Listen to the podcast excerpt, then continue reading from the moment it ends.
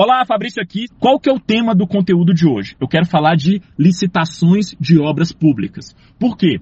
Tem um monte de gente aqui no grupo que tem vontade de ter a sua própria empresa, então um aspirante a empreendedor da construção. Tem gente que já tem a sua própria empresa e querem ter foco em licitações de obras públicas. Então, o que, que eu quero te mostrar agora?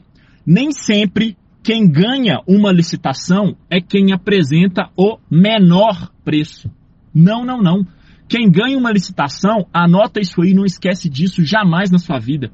Quem ganha uma licitação de obra pública é quem domina melhor o edital.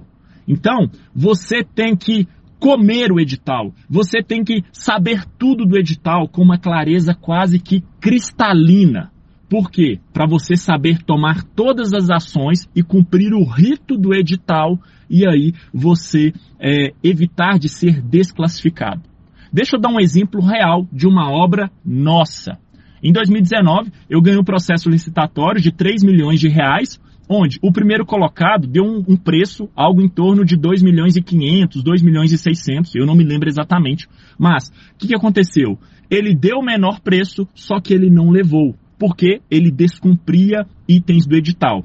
E eu e a minha equipe, a gente dominava tanto o edital que a gente sinalizou isso para a comissão permanente de licitação, ele foi eliminado e nós ganhamos essa obra, tá? Fizemos ela, já recebemos, já entregamos e deu tudo certo. Então, esse é o grande macete dessa aula. Domine o edital se você for participar de uma licitação de obra pública. Um grande abraço e até o próximo